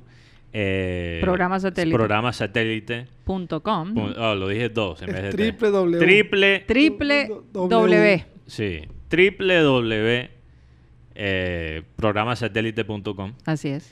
Eh, ahí estamos, en, ahí está nuestro canal de YouTube, también seguimos a través de Abel González Satélite en Facebook. Vamos a ver si Guti se puede quedar despierto, porque lo veo un poco así bueno, suavecito. Nos tenemos que ir. Nos vamos de Sistema Cardenal. Muchísimas gracias por estar con nosotros y recuerden que la cita es aquí, por Sistema Cardenal de 1 y 30 2 y 30. Gracias. Satélite. Continuamos en programa satélite, ya 100% digital. Esta es la media hora que llamamos sin reservas, por sugerencia de Claudia González, la doctora, fíjate. Y además perniciosa. A veces perniciosa, ¿no? A veces. No siempre. Mateo siempre dice a veces perniciosa y es eh, cuando eso, más. Eso de, eso de perniciosa depende de Mateo. sí, ¿verdad? Laura Warner. sí, yo, le, yo le pongo el toque más picante. Especialmente cuando está... Y yo no sé de quién heredaste eso. No, quién sabe. ¿Verdad? ¿De quién? ¿De quién? Alguien una vez dijo, la genética es una vaina brava. Sí. Así es. Eso no hay duda. Y, y, y, es que la doctora Claudia también... También lo tiene. Oye, y alguien me dijo, pero ¿por qué le dices doctora Claudia? Dile Claudia, dile Claudia. De igual es mi hermana, ¿verdad? no, pero la gente lo... Pero tú sabes, es que Abel González siempre la llamaba la doctora Claudia. Entonces como que quedó el personaje... No, y cuando la gente escribe... exacto, y cuando la gente escribe, cuando preguntan, la doctora Claudia, siempre dicen la doctora Claudia, así, así. Pero había una picardía ahí cuando. Y fíjate, Mateo, ahora que tú hablas de genética, eh, la genética también es un factor muy importante en lo que le sucede a los chicos en estos momentos, porque cuando los padres están ansiosos y si eso mm. viene de familia y se ha visto en los abuelos o en tíos, eh, es también un factor que influye, ¿no? Hay niños que tienden más a ese tipo de comportamientos que otros. Y, la genética tiene mucho que ver. Definitivamente. Oye, de verdad. yo sé que la genética es un tema interesante ahora mismo en, en, la psicología porque de lo que yo he escuchado y leído, doctora Claudia, eh, están analizando cómo la genética influye mucho, por ejemplo, en, en, traumas y, cosas que se pueden heredar. Sí, sí. Quizás para algunos es algo espiritual, porque eh, tú sabes, los cristianos hablan de cadenas espirituales, pero quizás eso es algo que hasta se puede comprobar, en la genética, los traumas que se que han analizado en, por ejemplo... Se, heredan esos traumas. Se heredan, por ejemplo, en, en, las poblaciones que vienen de los esclavos. De los esclavos. ese resentimiento, ese dolor. No, no resentimiento, pero hay cosas que, que están básicamente imprimidos, traumas que están imprimidos en, la genética por lo que ha pasado en los antecedentes. que, están, que están impresos. Sí. Impresos, ah, impreso, lo que Imprimidos. impreso. mira, ah, en psicología hay una técnica que se llama el genograma. Es un mm. instrumento muy interesante eh, de un psicólogo apellido Bowen. Él, él, inventó la teoría boyniana, Boynian Theory en inglés y eh, un terapeuta de familia y él hace el genograma en donde hacemos como un árbol genealógico, ¿no? Y del, pero de, que incluye las relaciones familiares, incluye eh, hasta una segunda, tercera generación ascendente, en donde podemos ver qué pasó con los abuelos, mm. eh, con los tíos, y si hubo, por ejemplo, hemos visto que en, en familias en donde ha habido suicidio en generaciones anteriores, esto se ha repetido en generaciones posteriores. O sea que eh, comportamientos como el suicidio, divorcios, eh, y ya hablando de, temas que tienen que ver con eh, problemas mentales y también con problemas de relaciones familiares. Se ha ido pasando de generación en generación y, es, y podríamos decir, bueno, hay algo genético, pero también puede ser que ese tipo de relaciones se siguió, lo siguieron viendo los hijos de los hijos de los hijos y se siguió repitiendo hasta que llega un punto que, que, que sigue se, sigue perpetuando, ¿no? ese tipo de ya sea comportamientos o incluso eh, desórdenes mentales. Entonces, fíjate lo que es eh, eso que dice la Biblia en donde habla de, eh, de, maldiciones generacionales o por ejemplo la ley de la siembra y la cosecha, eso que siembras, eso mismo vas a recibir. Eh, lo hemos visto en, en, la psicología desde un punto de vista de pronto un poquito más científico, pero, igual. No, y, por eso Pero yo se, se, van de la mano, realmente. Sí, porque hay, hay, hay, la, hay la, el debate si es, como dice en inglés, en inglés es nature versus nurture, o sea, naturaleza contra eh, la alimentación o la educación, ¿verdad? Eh, o la educación. ¿cuál, es, ¿Qué afecta más? Y yo creo que realmente son las dos cosas. Sí, sí, porque el factor genético alimentado por el ambiente, obviamente va a permitir que ese, esa parte genética se desarrolle mucho más, ¿no? Eh, factores ambientales, eh, el de, relaciones familiares, cómo han sido las relaciones en, la familia. Es increíble cómo las relaciones familiares influyen muchísimo en, el, en, el, en la salud mental de los hijos, de los nietos. Pero yo no sé, Claudia, si el hecho de que uno los identifique, y, uno trate de desviar, digamos, esa información. Es decir, eh, por ejemplo, si eh, los hijos, hay hijos que actúan de manera totalmente diferente a como actuaban sus padres con ellos, ¿verdad? Precisamente para contrarrestar esa herencia, esa manera de, de, manejar una relación, ¿no? Tiene alguien que cortar, que cortar la secuencia, ¿no? debe alguien, en, algún, en alguna generación debe haber ese corte, porque es posible, por ejemplo, que si los padres se divorciaron, eh, pero hubo un segundo matrimonio, hubo una crianza muy amorosa, una crianza muy balanceada de los hijos, no podemos decir que alguno de esos hijos se va a divorciar realmente, porque hubo un aprendizaje, hubo un cambio de comportamiento en la generación anterior y eso produjo un efecto muy positivo en la generación posterior. Entonces, cuando tú logras eh, hacerte consciente de, tu, digamos, de tu historia psicológica, de dónde te vienen ciertos comportamientos y logras modificarlos, ¿no?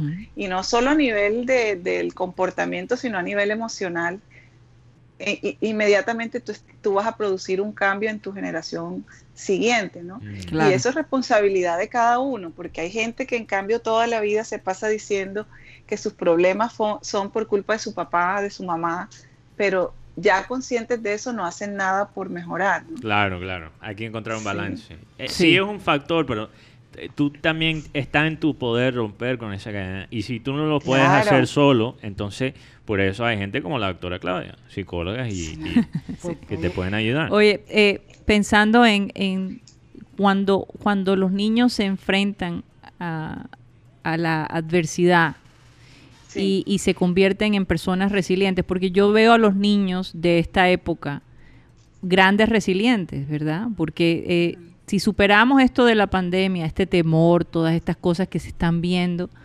eh, y ellos eh, están madurando de una manera acelerada realmente porque se están enfrentando a esos peligros de la vida, están viendo familiares morirse a, tempranas edades, están viendo eh, familiares padecer de una enfermedad que mucha gente ahora mismo está padeciendo. ¿Será que esta nueva generación será mucho más madura que las generaciones anteriores?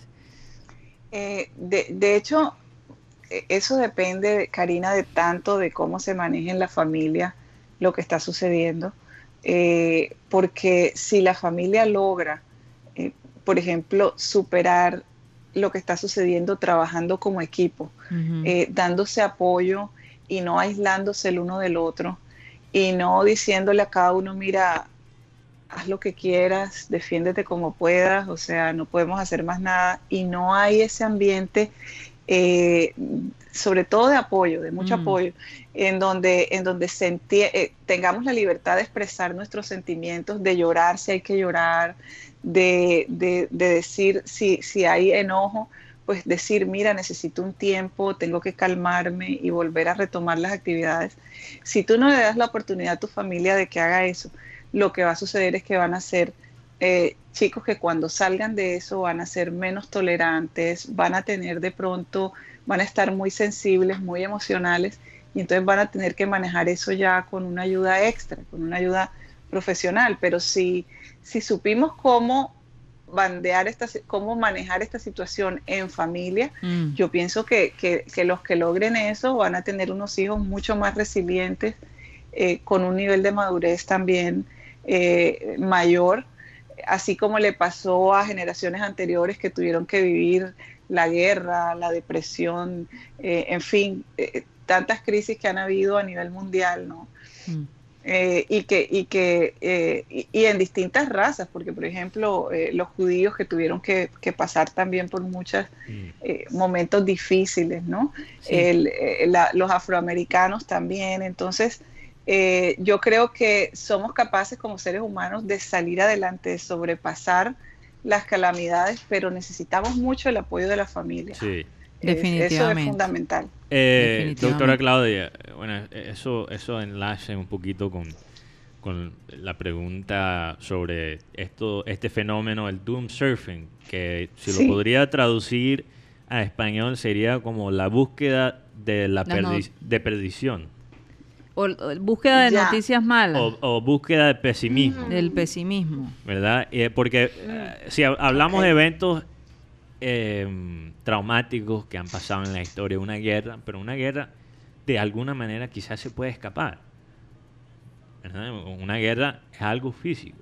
Pero con esta pandemia, hasta los que están en los países que han manejado esto, no pueden escapar de las noticias globales, de, las cosas tan, tan, tan tristes que están pasando en el mundo. Y incluso hay gente que está adicta a ese pesimismo, que no mm. puede parar de, eh, de, alimentar. escuchar, eh, escuchar todo el tiempo y de navegar por todo lo malo que está sucediendo. y son esas mismas personas que llegan y te empiezan a bombardear de una cantidad de información a través de las redes, de los WhatsApp. Entonces, si tú ya sientes esa ansiedad, porque e, eso es un comportamiento de una persona ansiosa, si ya sientes la ansiedad, ¿por qué la gente, en vez de evitar la cosa, eh, la busca. La, busca para alimentar la ansiedad todavía más. ¿Por qué? explícame ese fenómeno. Como si, como si existiera una, un masoquismo ahí. Sí, es un masoquismo psicológico. Me gusta sufrir, me gusta sufrir, ¿no? Como le pasa a muchas personas que son abusadas y saben que están siendo abusadas, pero deciden quedarse. Y esto precisamente pudiera decirse que viene de de, de, mucho antes, de quizá eh, lo que vieron en casa, quizás los padres son personas que tienden a eso, ¿verdad? Y es, y es lo, que, lo que se ha visto mucho y lo que los niños han captado, han visto. Eh, por otro lado, mm, a ver, no tener un balance, no saber distinguir entre cuándo debo parar, ¿no? De hacer algo que, eh, que sé que me está haciendo daño. Eh, y, esto pienso que factor muy importante la crianza, o sea, mm. cómo no yo eh, tengo las ese autocontrol, esa herramienta en donde yo puedo emocionalmente decir tengo que parar, ¿verdad? Y, llegar a un punto en, que puedo cambiar de actividad, cambiar de, eh, de pensamientos, en fin, no tengo esas herramientas. Y si no tengo estas herramientas, me dejo influenciar mucho por lo que está sucediendo. Ahora, eh, ahora eh, si eso ya lo hace un adulto, pues ya viene con esas costumbres, ¿no? Desde pequeño. Y, de pronto un adolescente eh, busca quizá, digamos, como que un poquito de, emoción, sentir quizá la adrenalina de saber qué, tragedias están sucediendo, que, que pues que no, no le va a traer nada positivo porque necesitamos, todos necesitamos tener un balance, ¿no? Pero fíjate que cuando, cuando uno está triste, no sé ustedes, pero en mi caso, a mí me gusta oír música suave. Mm. Y música que en vez de, hacerme cambiar mi modo de, tristeza, me hace llorar más. Cuando tú estás feliz, tú buscas música para bailar y para brincar y, y, verdad y que te que, vaya con cómo tú te sientes. Entonces yo pienso que es que el ser humano tiende a eso. Hay unos que pueden manejarlo y hay otros que no. Entonces. Y hay otros que no, exacto. y entonces buscas lo que te pueda hundir más. Exacto. Eh, eh, en la depresión. O, quizás eh, buscas la. Cuando ya, se te sale del control las emociones. ¿Verdad? O buscas la, justificación para cómo te sientes. Eso, es masoquismo, podríamos decir. Pero algo que decía la doctora ayer era que yo, bueno, yo vi un documental de una señora que trabajó en el post-conflicto aquí en en la zona de, del Caribe y ella contaba la experiencia, cómo fue, cómo fue el proceso con las personas que después de salir de ahí salían, fueron violadas, tenían una niña, entonces ella decía, ¿qué hicimos? Lo primero que hicimos fue decirle, este, este bebé no tiene, no tiene culpa de nada. Este bebé, aunque tú no lo, no lo querías como tal, pero es una bendición de Dios. Y dice, la señora contaba el ejemplo, que la persona, la hija, la hizo enamorarse de su bebé. O sea, lo que, que hizo que, convirtió ese momento malo en una familia unida donde ella ahora es profesional y sacó a, su señora madre. Entonces podemos volver al tema de la guerra, que muchas veces las personas dicen, no, pasó en la guerra, entonces yo me tengo que quedar con eso. No, tenemos que romper ese tipo de maldiciones generacionales. Porque, porque también hay maldiciones también hay maldiciones generacionales. Sí, claro que sí. Entonces, entonces decía la doctora sobre el tema de, la, de los niños que desde niño ven ese, el, abuso a su, a su mamá, sea físico, sea emocional. Entonces ellos van tomando esas, esas costumbres y entonces el psicólogo o la persona que trabaja tiene que trabajarle ese, ese punto. Mira, hay algo que, que, yo recuerdo, Claudia, eh, cuando nosotros estábamos en Japón, que nos tocó el, el terremoto, eh, que yo le vi la cara a mi hija de, de, de, de incertidumbre, ¿no? Eh, y que ella nos, me miraba especialmente a mí, a ver cómo iba yo a reaccionar frente a esta situación. Y yo eh, en un momento dado entré en pánico y mi esposo me dijo, si este es el último momento que vamos a vivir, lo vamos a vivir con valentía. Y, y, me dio una frase que me, que me, despertó, que me despertó porque él me dijo, tu hija te está mirando. Entonces, a partir de ahí, yo tomé el valor y, mis padres, incluso ustedes que me conocen, que soy una persona muy nerviosa, no podían creer que yo había estado manejando esa situación de la manera como la manejé. Incluso, hablaste por ahí, eh, por programa satélite. Hablé por programa satélite el mismo día que pasó. Ese mismo día. Curiosamente. Y es que, y, es que fíjate, eh, Karina, se me fue la idea ahora en este momento. Pero. Ya casi es viernes, todo el mundo estaba un poco lento. Aquí Guti está bostezándome. Oye, porque no, se tomó el café. Porque no, trajo la gaseosa. Entonces estamos aquí sin cafeína, entonces está la cosa difícil. fíjate que me acordé, mira, hay una cosa muy importante en, el cerebro del ser humano que, es la amígdala, ¿no? La amígdala mm. es la que regula las emociones. Y cuando estamos en una situación en donde tenemos que eh, vemos que el peligro es inminente, mm. eh, eh, la amígdala es la que nos ayuda a actuar con rapidez, mm. a correr, a saltar, a brincar, a tirarnos de una ventana si hay que, si hay que brincar, si hay que brincar, si hay que hacerlo. Si no tuviéramos la amígdala, si no tuviéramos ese, ese organito allí en la parte de atrás del cerebro, no pudiéramos actuar con rapidez y salvar nuestra vida. Oye, pero ¿y a la gente que le sacan las amígdalas? Pero, ¿Qué pasa con ella? son dos cosas diferentes. No, perdón, yo, estoy hablando de la amígdala, no de las ah, pero por favor, es que me hablas de amígdala y yo... No, yo... no, amígdala, o sea, el parte del cerebro, eso no se ah. puede sacar. Eso no se puede sacar. si eso se saca, te vuelves un vegetal.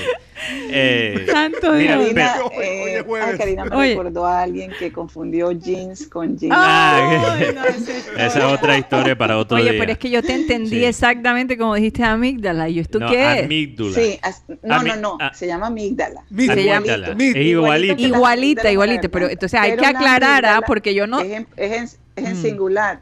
Ah, ah sí, la S. Y Y la amígdala se encarga de manejar las emociones. Ya, menos mal que aclaramos. cuando tú actúas con rabia, con esa ira incontrolable, te está controlando la amígdala. ahora, doctora eh, Claudia, yo estaba hablando con una Oye, porque entonces uno pudiera decir, la gente imagínate con razón, la gente podría decir, esa persona no tiene, amígdala. no tiene amígdala, entonces por eso no. no, bueno, hubo una película hace poquito de, eh, ahora se me escapa el nombre, que el, hombre queda eh, solamente con los órganos de arriba y se convierte en un robot, pero le, bajan precisamente la producción de, le, creo que le quitan la amígdala para que no sienta. Los médicos se deben estar burlando de mí. ¿Qué cosa? Doctora Claudia. En Robocop sucedió eso.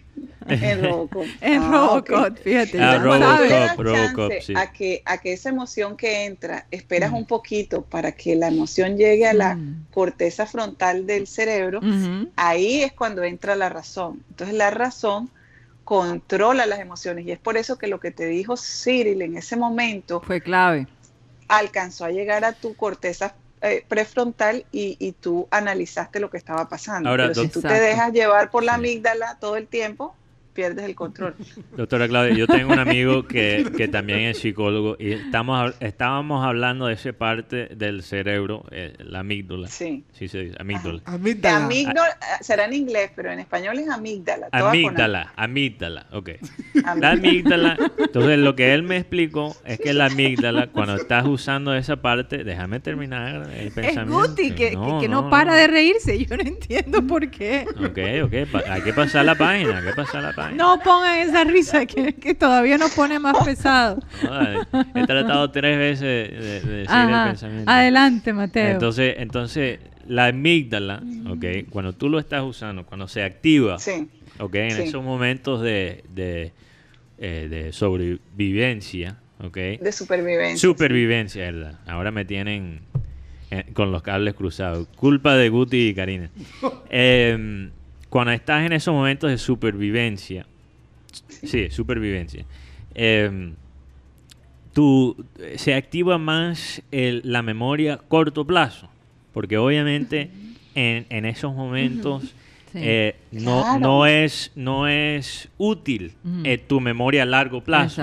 Entonces se disminuye la memoria a largo plazo y, y, el, y el, la memoria a corto plazo se vuelve más fuerte. Más fuerte. Ahora, eh, lo que pasa es que cuando la gente lo activa, eso es lo que me preocupa, que la gente esté activando esa parte. más la amígdala. más la amígdala cuando no lo tienen que activar. Y eso es lo que hace mm. eh, leer y, saturarse de estas noticias, es que mm. estás activando la amígdala cuando no lo necesitas. Entonces, ¿qué pasa? Te vuelve... O sea, no tienes Sí, no, no, no piensas mucho. Lo no que piensas estás mucho. Solo quieres sentir la emoción, eh, la sensación. Exacto. Y te vuelve fácil de manipular. O sea, pasa mucho cuando, por ejemplo, te estás corriendo un perro y eso se activa. Y cuando vienes a ver, estás montando un palo, ¿en qué momento pasó? Pero. Por ejemplo. O sea, eh, pero tú crees que las personas que se dejan manipular, eh, de, acuerdo a lo que dices así, son aquellas personas que se dejan. ¿Cómo lo diríamos? Estoy tratando de... Sí, que, son, eh, que, que, que, están sintiendo miedo. Miedo, exacto. Entonces, básicamente, ponen su ansiedad en manos de otra persona. Porque el miedo, como eh, eh, el miedo, la razón que el humano se ha desarrollado de esta manera y que hemos llegado a donde hemos llegado es por el miedo. Es porque básicamente un, león cuando ve otro león no siente miedo, porque sabe que tiene dientes, tiene lo mismo, eh, tiene lo mismo pero un humano sabe que tiene que correr. por eso, por eso hemos llegado donde hemos llegado, porque no tenemos ni dientes fuertes, no tenemos el poder de un oso o, de un bueno, pero tenemos, la, la, inteligencia. Pero ni siquiera antes de, antes de la inteligencia, porque la inteligencia vino después. Antes de la inteligencia teníamos el miedo. Entonces, pero lo que pasa es que ahora, en muchos casos, el miedo en, una sociedad moderna. Pero Mateo, de pronto tampoco teníamos, eh, eh, depende, ¿no? Por donde lo mires, porque digamos el ser humano muchos años atrás sin tener conocimiento de la tecnología, sin haber habido muchos avances científicos y médicos. O sea, la gente se moría a los 30 años por tuberculosis 30, 40 años, te cogía una tuberculosis y moría. Quiere decir que antes había, eh, digamos, menos miedo en cierta forma porque sabíamos, sabíamos menos y, la persona entre más sabe, quizá más miedo puede tener de lo que está sucediendo porque está más consciente de, lo que está pasando. Sí, sí, no, sí, no, porque, por ejemplo, eh, antes se pensaba cuando había, eh, ¿cómo se llama? Oye, yo me pregunto si... habían los eclipses solares. La gente veía eso y pensaba que el mundo se estaba acabando. La gente cuando veía... También miedo por no saber. Por, lo no, se sabe. Yo, yo, creo que el no saber... Por mucho conocimiento. Aunque, aunque saber bastante te, puedo, te puede causar miedo, ¿ok? Saber... No saber te causa más miedo, en mi opinión. Por ejemplo, un doctor, un doctor que ha estudiado sobre el cuerpo, sabe de todo, o sea, las condiciones que, de que puede morir, alguien, eh, quizás, eh, o un, sur, un eh, cirujano. cirujano. no puedo hablar hoy, un cirujano, okay, que sabe de todas las maneras que puede fracasar, okay, en el momento que está concentrado por su conocimiento, no, quizás no siente miedo. O sea, el conocimiento yo creo que ayuda más a veces sí puede producir miedo, pero creo que ayuda más que... A, mí me pasó el caso de un piloto. Pero el no saber, nosotros a, veces pensábamos que el sol estaba fuerte porque era un dios bravo. Oye, a, mí, a, mí, a mí me pasó el caso de un piloto que se sentó cerca a nosotros y yo lo veía muy inquieto cada vez que el avión se movía. Yo decía, Dios mío, pero ¿por qué este piloto? Yo, miraba al piloto y el piloto inquieto. Y él, él logró decirme que cuando un piloto está en el avión y otro piloto lo está, pilotando. Esa, ese, el hecho de que él no sea el que lo esté manejando le crea la inseguridad. Ah, ok, no. Interesante. ¿Ves? O cuando no tener el control. Por no tener el control. por no tener el control, porque él está pensando, debió coger esa esa esa esa entonces, ¿cómo se dice esa esa eh, presión ¿no? cuando hay esas bajadas y subidas bueno entonces yo creo que la conclusión es que son miedos diferentes mm. hay el miedo del conocido y el miedo del desconocido. Por ejemplo, el miedo del conocido, cuando estás caminando aquí en Barranquilla, ¿eh? ya sabes porque cuánta gente no han sido atracados, ¿verdad? Entonces, eso es el miedo del conocido, ya sabes lo que te podría pasar. Oye, yo me pregunto si Joan fue la persona ha sido atracado que se tiraba en, los arroyos y surfeaba.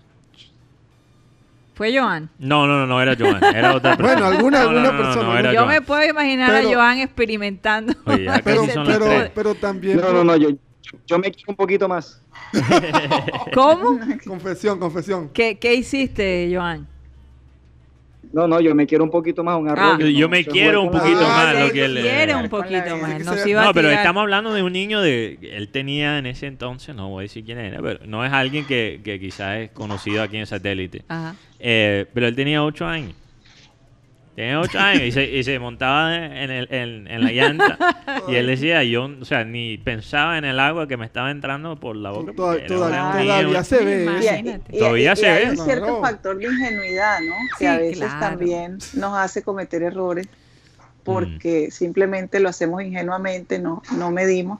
Y todavía hasta siendo adultos nos puede pasar eso. Pero está también ese factor de la fe, que es creer en algo que no vemos, ¿verdad?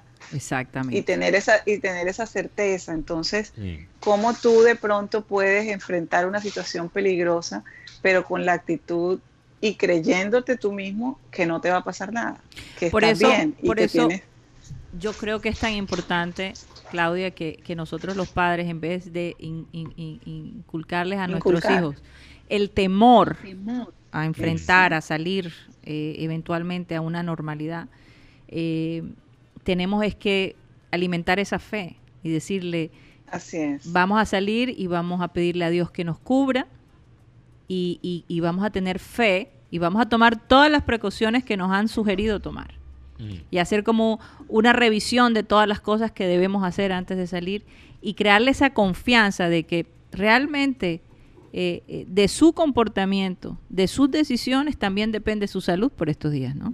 mirando Crear esa responsabilidad. Mirando algo, una, una, se llama una estadística bíblica, hay 365 veces no temas en la Biblia, uno por cada día. Es para que nos demos, aunque tengamos días difíciles, pero Dios está con todos los días, no, temas. Aunque por ahí leí uno que dijo, faltaba una, ya la encontraron, 366 días por lo, el día bisiesto. Así que ah, fíjate.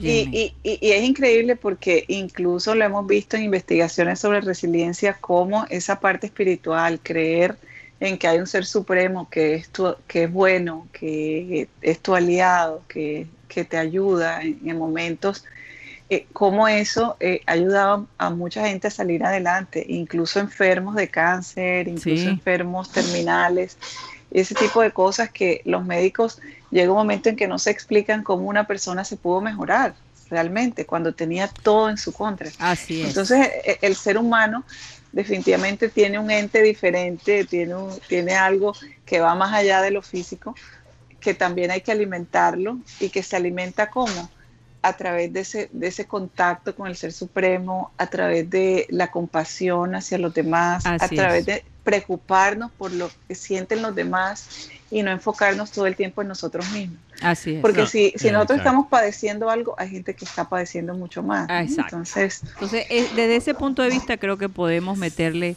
no, y, eh, meternos en, en, la mente de nuestros hijos. Y no es sentir temor, porque si tú no sientes temor, eh, eres un psicópata. No sería ser humano. No sería ser humano. es lo que haces como respuesta al temor. Exacto. E-, esa ahí es la clave, esa es la clave. Y una respuesta que te va a ayudar a, en tu supervivencia, ¿no? Ese, ese miedo te va a causar eh, la capacidad, te va a dar la capacidad en un momento dado para reaccionar. Por ejemplo, ustedes no sé si recuerdan ese caso, mi papá Abel siempre lo contó, del periodista que, que eh, de un avión, no recuerdo en que él tuvo un accidente, no sé si era un avión de Avianca, sí, y, cae, y cae al mar y, él está, él logra salir todos los pasajeros al ala del avión y le llegaron las balsas y todo para, para rescatarlos y, este señor no pudo moverse, se quedó petrificado allí y llegaron las balsas y lo llamaban y, él no pudo saltar, no pudo salvarse. En ese momento él estaba seguramente razonando demasiado y, y, no, y no pudo actuar con rapidez. ¿no? Es que ah, desafortunadamente se hundió con el, con el avión. La, ¿Con el avión? La clave es saber, porque yo, en mi opinión, yo divido el cerebro humano en dos partes. Yo sé que no funciona así, no son dos partes, pero... sí, son dos hemisferios. Bueno, hemisferios, sí, pero digamos que no, es, no estoy hablando de una división física. Yo creo que hay el cerebro eh, humano y hay el cerebro animal y hay que saber cuándo usar el animal y cuándo usar el humano. Ahora, hay algunos que se quedan solo, en, el animal. en la parte animalística de... Bueno, Mateo, yo, yo te pudiera describir, es decir, contarte sobre algunos momentos en donde no usas mucho el cerebro, pero eso sería cuestión de otro programa. Oh. Ser hincha de Junior es... Oye, pero... ¿Estás hablando de términos general o, estás hablando de mí? No, no, no, en términos generales. No, no, en términos generales. Por Dios. Porque yo tengo no me quiero No me quiero meter en camisa de once ah, porque tengo mucha experiencia usando los dos lados.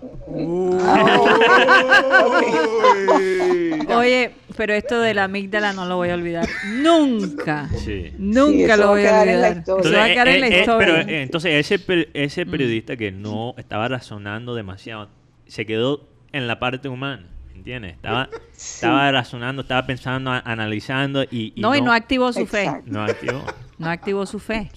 no sé qué, exacto. No creyó en la ayuda. y él se quedó con una grabadora grabando lo que estaba viviendo. Esa historia es, es increíble. Yo no sé si recuperaron la grabadora, esa es una buena pregunta.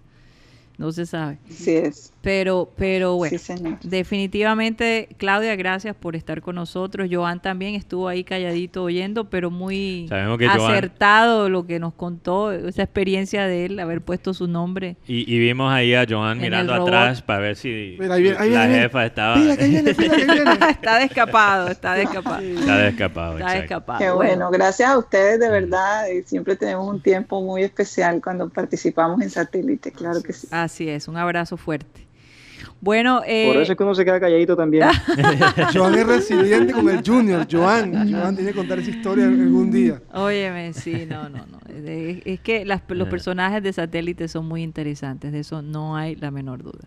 Bueno, vamos a despedirnos. Gracias por haber estado con nosotros. La verdad, felices de haber vuelto al aire y poder compartir todos estos momentos y esperamos que algún mensaje que dimos hoy haya llegado en un momento oportuno. Vamos a pedirle a nuestro amado Abel González que por favor despida el programa. Salmos 19.1. Dice, el cielo nos habla de la grandeza de Dios y de todo lo que ha hecho. Si a ti no te sirve como tarjeta de presentación el cielo, donde se mm, donde residen las estrellas, el sol y los planetas, si no te sirve esa obra de ingeniería para agradecer a Dios tu existencia, pues me parece que valdría la pena reconsiderar de vez en cuando. El cielo azul nos habla de la grandeza de Dios y de todo lo que ha hecho. Pídele que tú también eres hechura de Dios y perteneces al universo. Pide y se te concederá. Tres de la tarde, tres minutos. Señoras y señores. Servicio social, se busca Hilary también. Se nos acabó el time. Satélite, satélite, satélite, satélite. Satellite.